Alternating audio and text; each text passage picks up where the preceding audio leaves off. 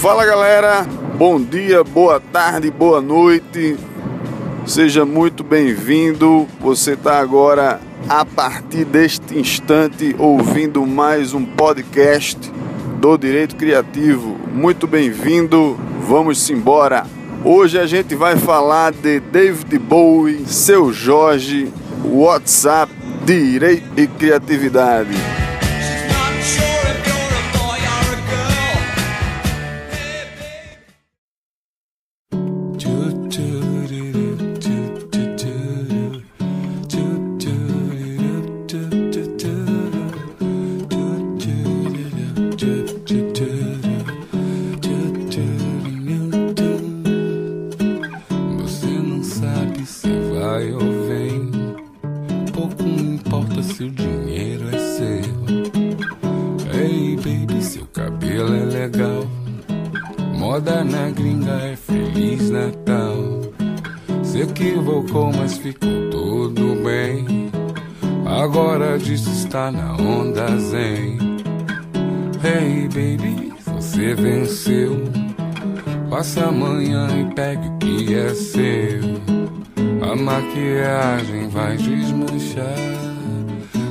Seu medo aparecer.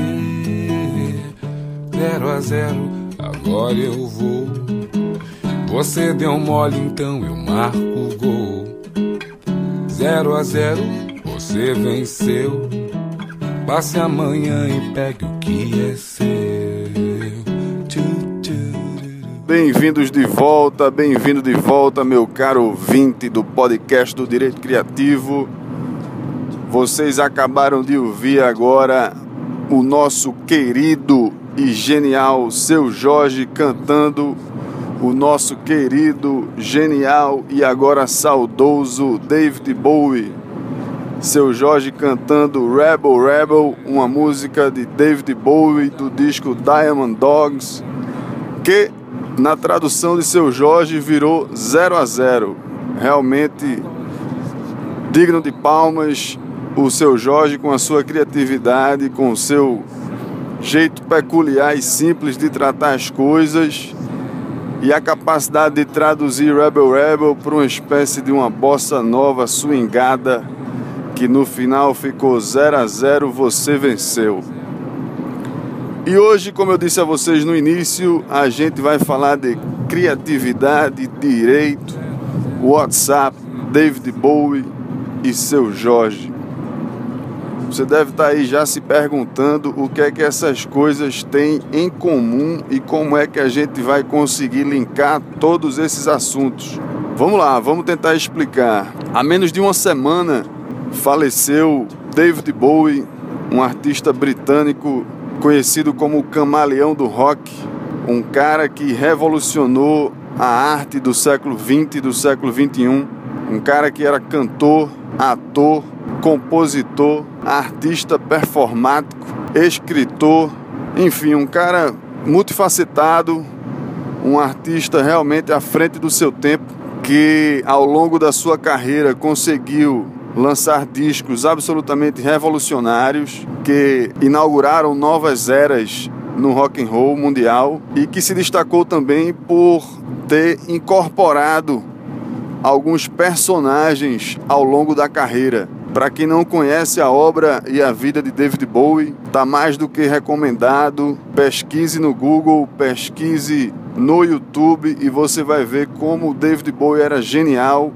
era criativo e era absolutamente performático e desde sempre teve a noção de que a arte da música pode ser muito mais do que simplesmente música, pode ser performance, pode ser teatro, pode ser imagens impactantes e podem ser modificações de conceito pré-estabelecidos. E com isso, David Bowie conseguiu realmente se destacar no cenário do rock and roll mundial, alcançou o estrelato e o topo das paradas de sucesso com várias músicas, com vários discos e é bom destacar que em várias passagens da carreira de David Bowie, como eu disse anteriormente, ele incorporava personagens.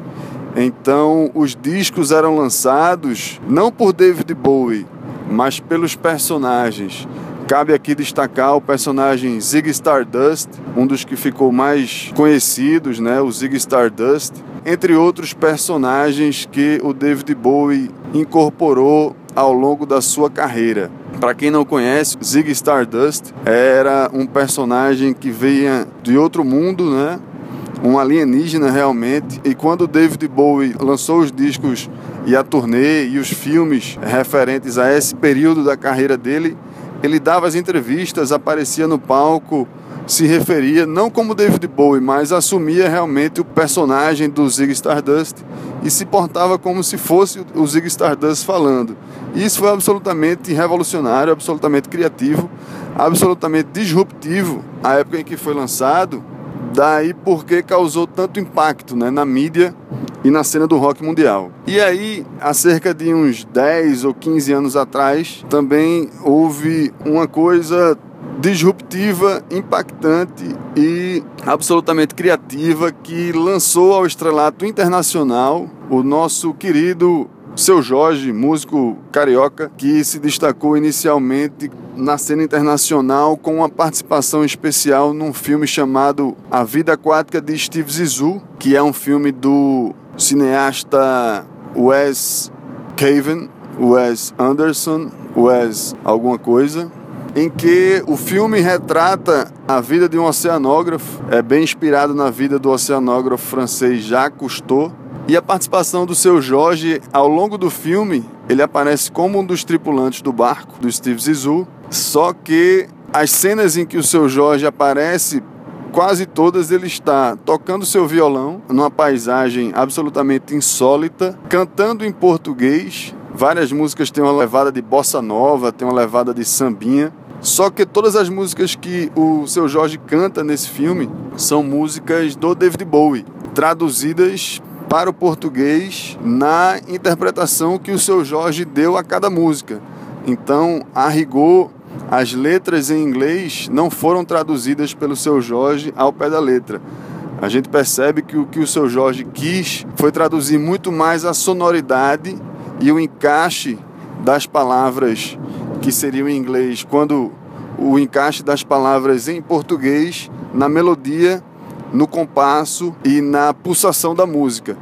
Então, a Rebel Rebel, por exemplo, que tocou no início, o seu Jorge traduziu para 0 a 0 é parecido o som, né? Daí porque virou 0 a 0. O que a gente precisa linkar já na obra de David Bowie e na obra de Seu Jorge é exatamente o seguinte: foram caras criativos que não se é, abstiveram de romper com padrões estabelecidos, que não se contentaram com uma fórmula existente ou predeterminada para atingir o sucesso para satisfazer o público e que inovaram absolutamente cada um da sua maneira, né? Então, essa passagem e essa já ousadia do seu Jorge traduzir as músicas como lhe soava aos ouvidos é uma forma de inovar e que causou muito sucesso na mídia internacional e foi também acompanhada ainda que timidamente pela mídia brasileira, mas que projetou a carreira do seu Jorge internacionalmente antes dele ter já o reconhecimento tão grande que ele tem hoje em dia aqui no país. A gente pode dizer que a participação do seu Jorge nesse filme é um divisor de águas na carreira do seu Jorge. E não por acaso o seu Jorge está cantando David Bowie porque como eu disse a vocês, o David Bowie também teve essa aptidão, teve essa capacidade de inovar de romper com os padrões estabelecidos, de se destacar por uma criatividade fora da curva, né, um ponto fora da curva realmente. A partir disso, as pessoas começaram a dar o devido destaque a ele.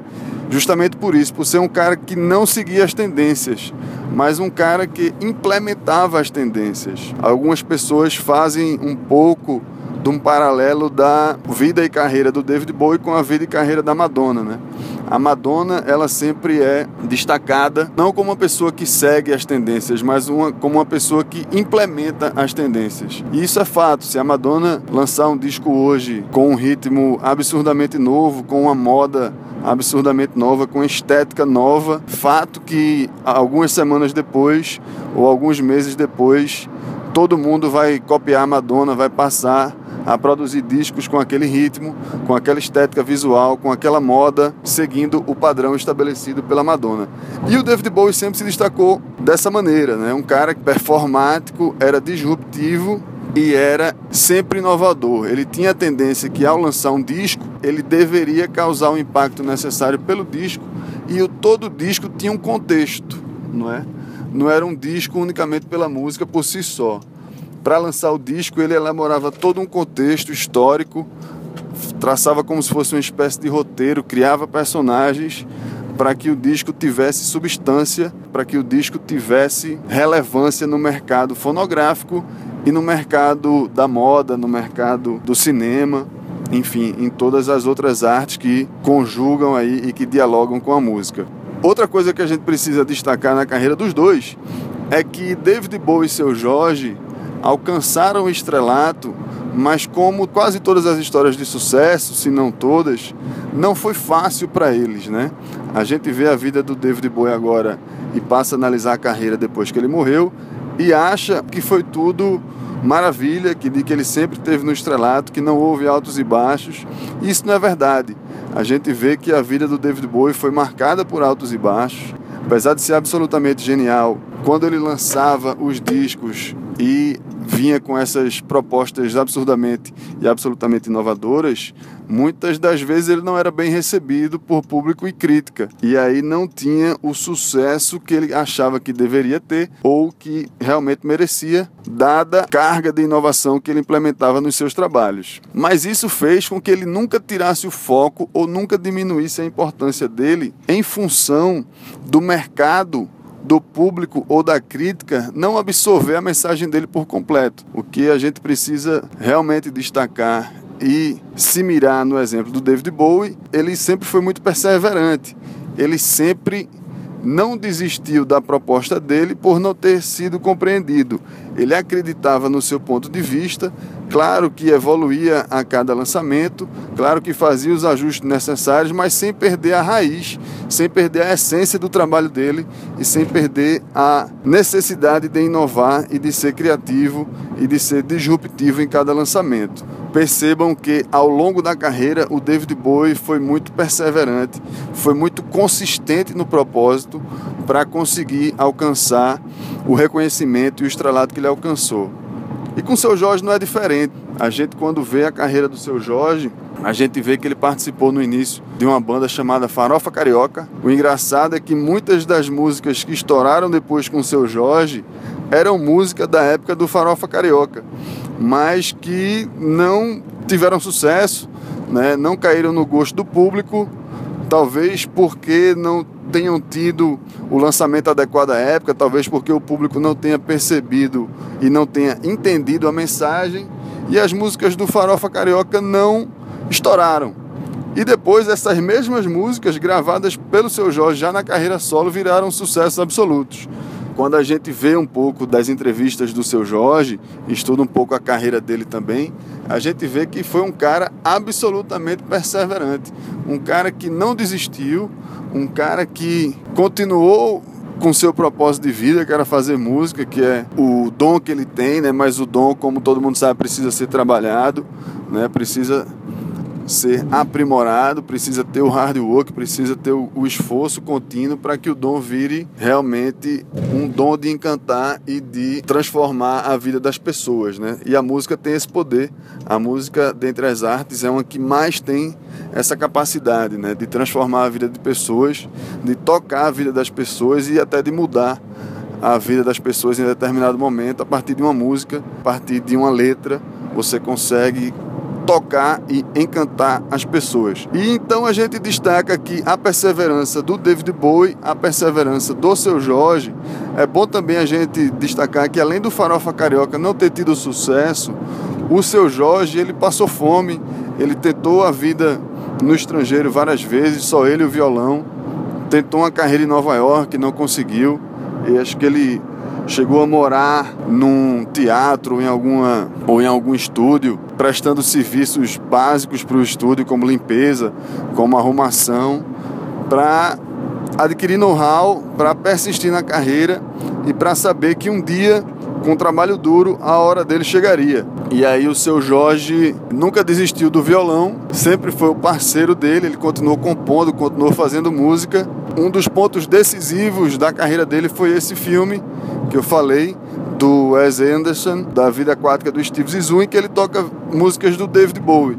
E aí as histórias se comunicam, a história do seu Jorge e David Bowie se comunicam, e no final eles têm o sucesso almejado, o reconhecimento de público e de crítica que tanto trabalharam para obter isso. Sem dúvida, a, o que levou os dois a fazer e a perseverar não foi o atingimento do sucesso, mas a necessidade de transformar, né? a necessidade de mandar a mensagem para o mundo. Isso é muito mais importante do que o dinheiro, isso é muito mais importante do que o sucesso, isso é muito mais importante do que o reconhecimento de milhares de fãs.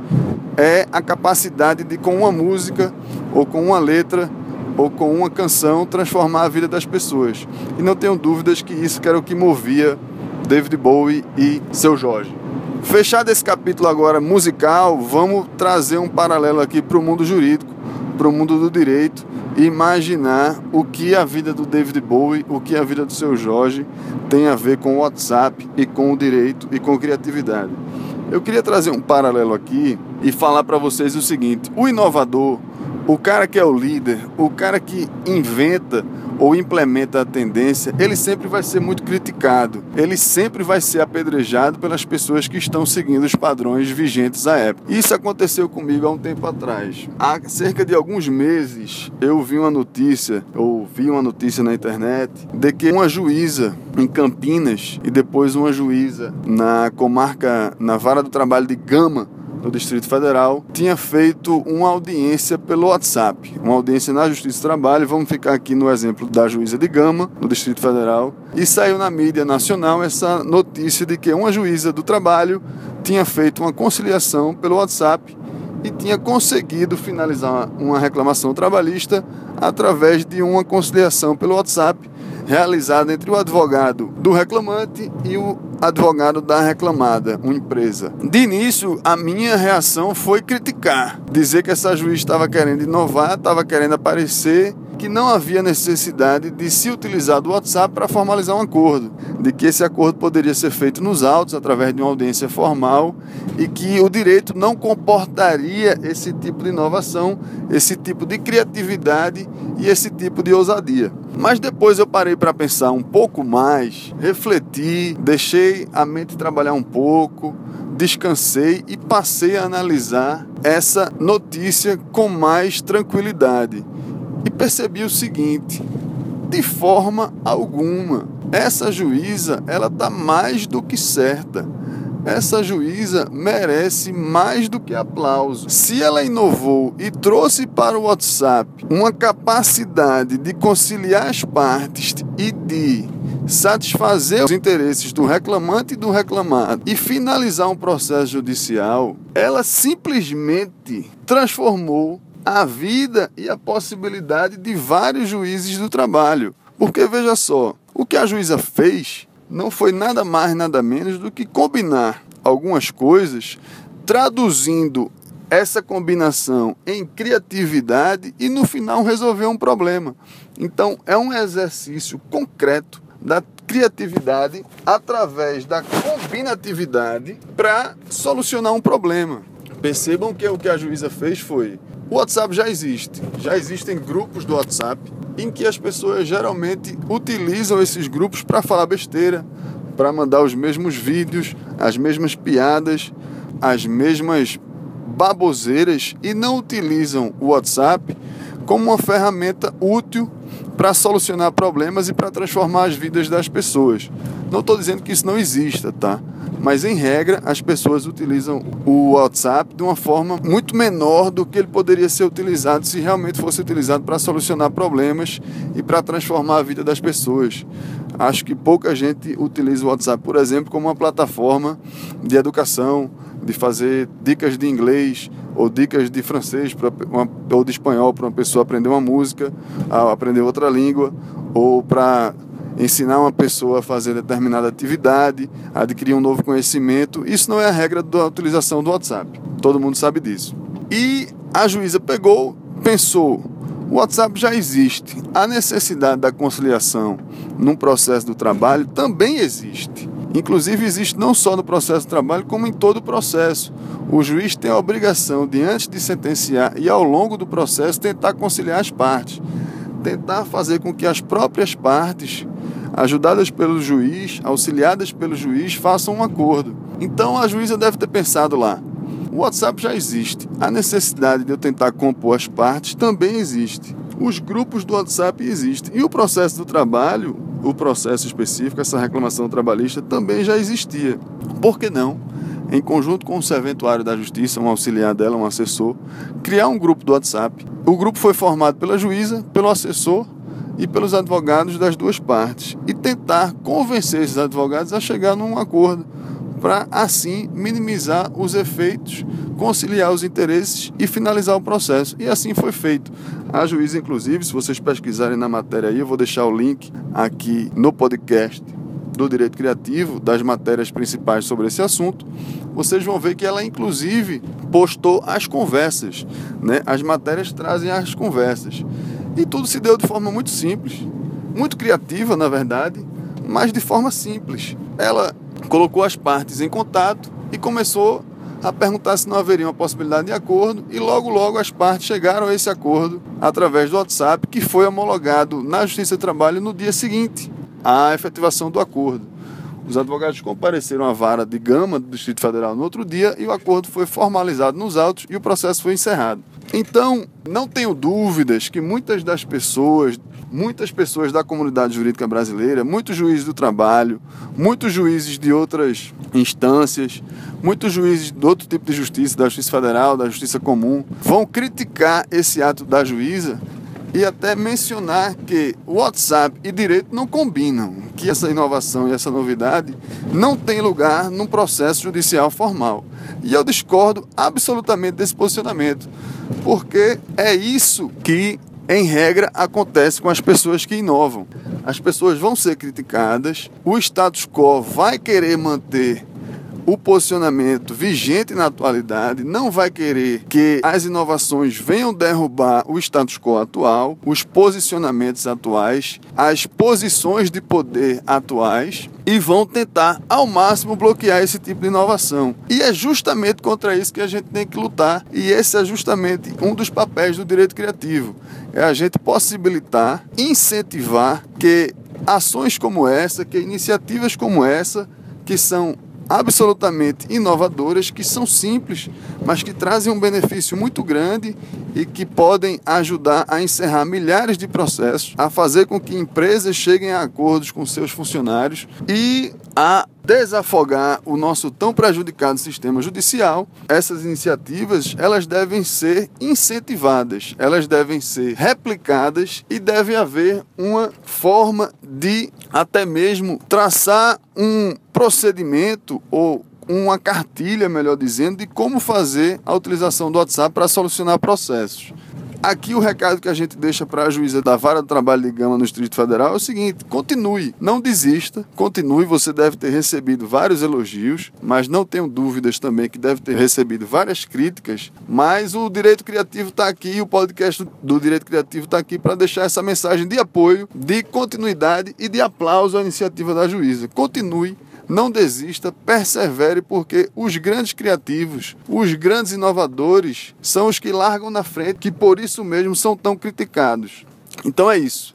Finalizando aqui o podcast do Direito Criativo de hoje, a gente queria deixar essa mensagem para vocês de perseverança, você ouvinte do, do podcast do Direito Criativo, de não tenha medo de inovar, não tenha medo de ser quem você realmente é, assim como o seu Jorge assim como David Bowie, assim como essa juíza do trabalho de Gama, e continue com suas atividades criativas, continue com suas inovações, continue sendo quem você realmente é, porque o sucesso tarda, mas não falha para os que perseveram, inovam e são criativos. Um grande abraço, galera, e até o próximo episódio do Direito Criativo.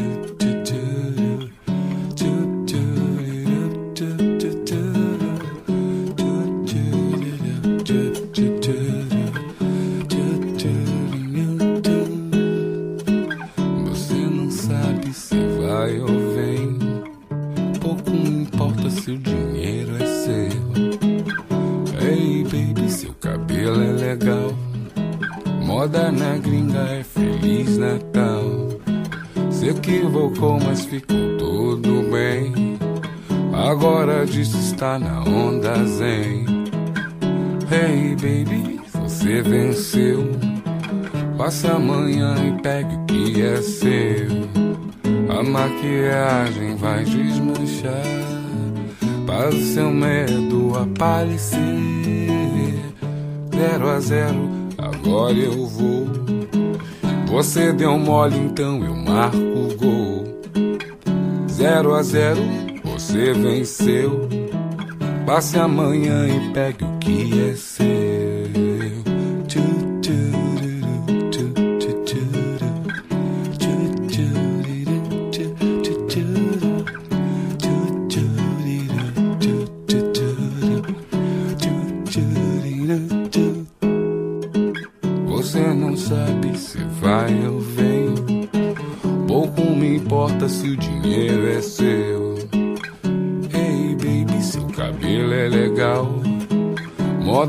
Gringa é Feliz Natal. Se equivocou, mas ficou tudo bem. Agora diz que está na onda zen. Hey baby, você venceu. Passe amanhã e pegue o que é seu. A maquiagem vai desmanchar para o seu medo aparecer. Zero a zero, agora eu vou. Você deu mole, então eu marco gol. Zero a zero, você venceu. Você deu mole, então quem faz sou